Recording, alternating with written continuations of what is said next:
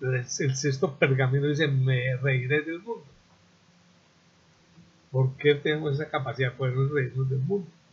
Si estamos haciendo las cosas bien, si estamos organizándonos, somos organizados en el manejo de nuestro trabajo, tenemos una buena agenda, muy, ordenada, muy organizada, tenemos muy buenos clientes que trabajan muy bien. Entonces eso me ayuda a que me pueda reír del mundo. Esa es una y la otra es que tengo que cultivar el hábito de la sonrisa.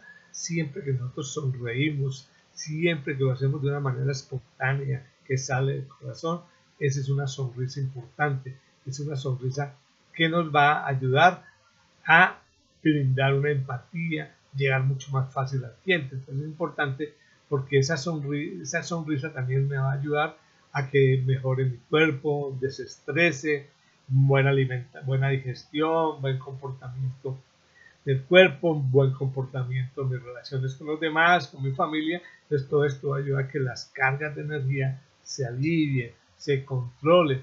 Y eso hará, que sea un secreto que nos ayude a una larga vida. El sonreír es parte importante de nuestra vida. A veces tenemos dificultades de reír, de sonreír, de sacarle una sonrisa a la vida. Tenemos que encontrarla, tenemos que tener esa capacidad de poderlo lograr y que esa sonrisa sea una sonrisa que salga de adentro de nuestro corazón, de nuestra alma.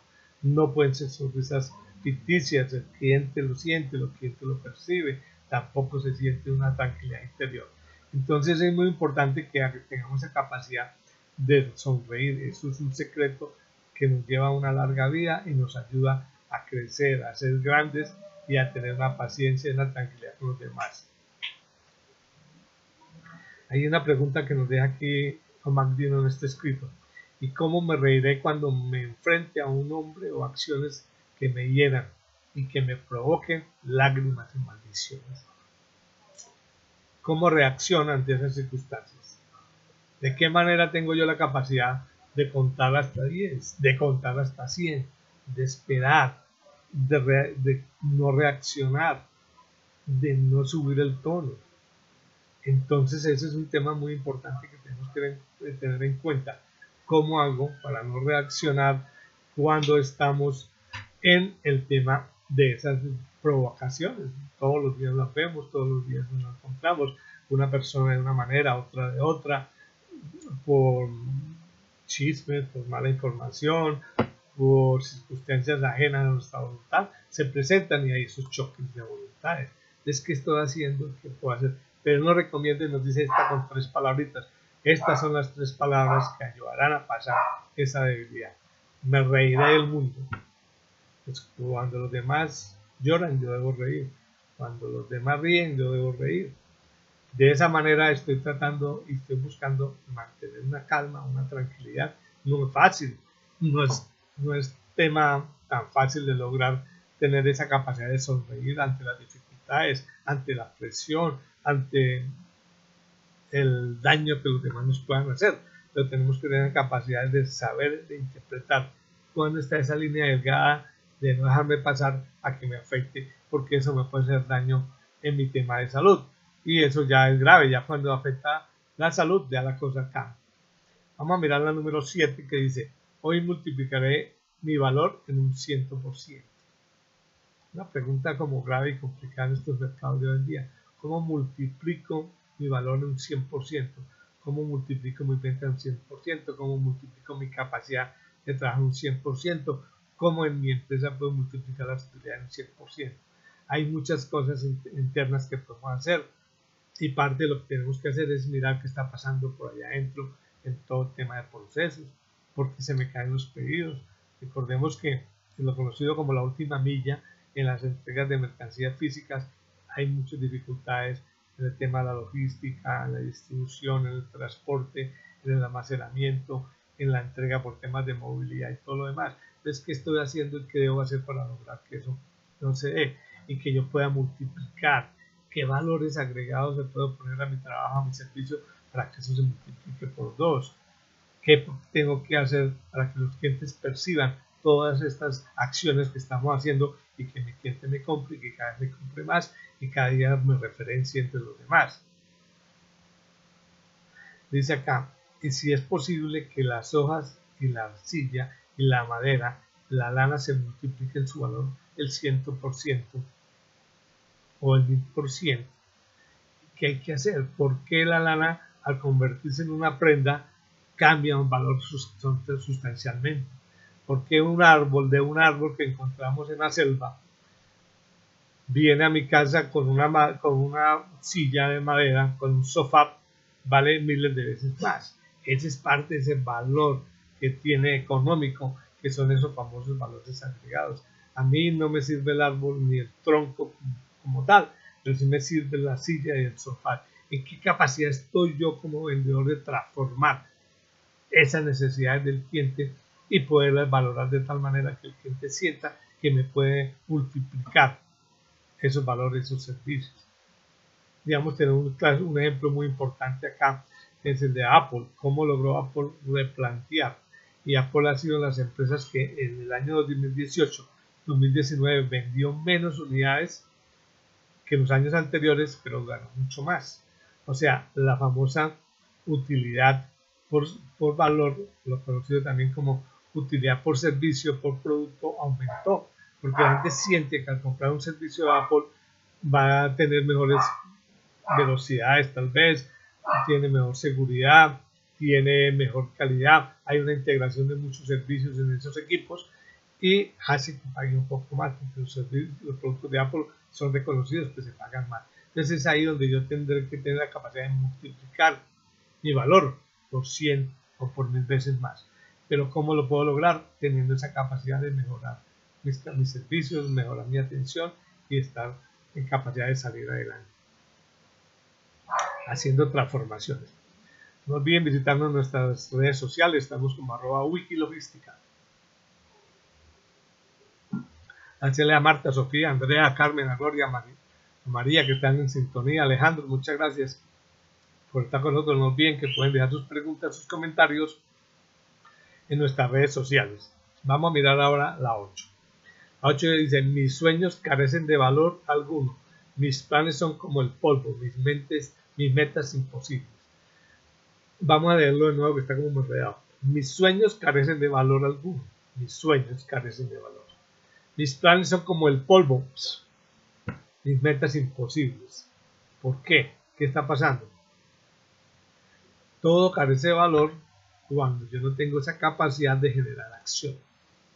Tengo grandes metas, quiero comprar cosas, quiero hacer muchas acciones en, este nuevo año, y posiblemente algunos ya hicieron el, el plan de trabajo para el año, muchos ya escribieron qué metas quieren cumplir, pero no han empezado. Entonces, ¿qué hay que hacer? Ponerle paticas a las cosas, ponerle acción. En estos días, en, enero y a fines de diciembre, enero, y estos días estuve revisando mi plan de acción y en última terminé buscando cumplir tres grandes metas este año. Tres. ¿para qué me voy a poner 20 o 30 metas? No, tres grandes que yo cumpla, ahí tengo que hacerlo. Entonces eso, pero ¿qué tengo que hacer? Poner acción, que es lo que nos falta mucho.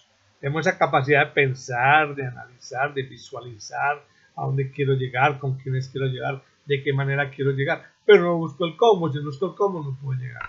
Entonces es ahí donde este octavo sueño, octavo pergamino, nos dice que los sueños nunca carecerán de valor si le pone acción. Pero si no le pone acción, no le pone paticas, no le pone movimiento, esas metas nunca se van a lograr y lucharemos y lucharemos y más bien nos hay inconformidad, pero no lo lograremos.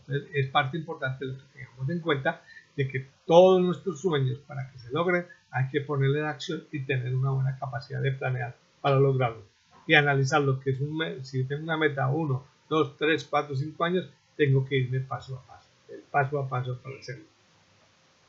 El punto 9. ¿Qué hombre tiene tan poca fe que en un momento de gran desastre y de angustia no haya invocado a su Dios? Este es otro tema muy importante, nos invita a reflexionar sobre la fe, independientemente de nuestro Dios. Todos tenemos, que es importante que todos los humanos tengamos una fe en Dios, en un creador, en un grande. Entonces, ¿qué pasa? Si yo tengo esa fe que en ese Dios, en ese grande que me da fuerza, me da energía, me entusiasmo, me da capacidad de trabajar todos los días, tengo que estar pendiente y aclamarlo y bendecirlo y pedirle bendiciones para que me ayude a sacar adelante. ¿Por qué? Porque si no tenemos esa capacidad, necesitamos una fuerza extra que nos ayude a ese manejo, a ese lograr, a ese, a ese cambio. Entonces es ahí donde independiente, insisto, de la fe que tengamos, independiente de, independiente de, la, de nuestra fe, debemos tener esa capacidad para lograrlo, esa capacidad para salir adelante. Tenemos que tener una fe grande de que esas, esas metas, por más difíciles que sean, con más dificultades que sean, se puedan dar. Estoy recordando en este momento y que no lo entendí el momento de la primera vez que lo oí.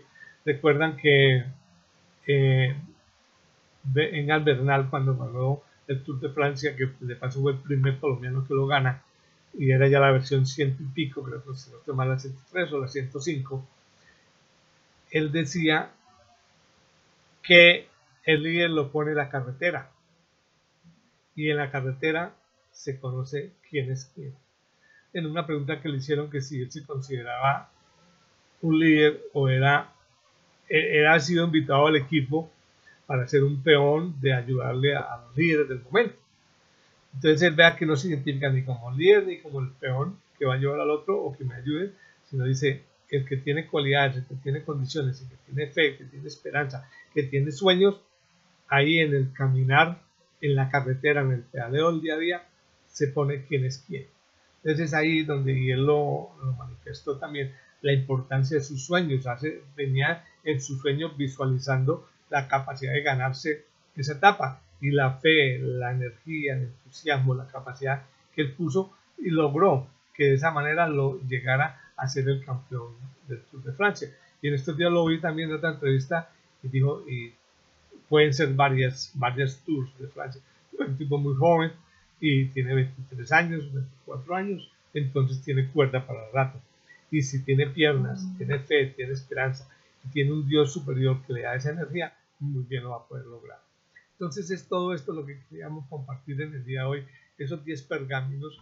Yo, Magdino, los invito a que lean el libro que tengo por acá para que por favor lo lean, saquen, vean un libro muy delgado, muy pequeño, un libro que es escrito chévere, que les va a servir mucho. Son 10 pergaminos que son 10 formas de vida que debemos tener los humanos, que no solamente para los que estemos en venta, sino para cualquiera nos puede servir.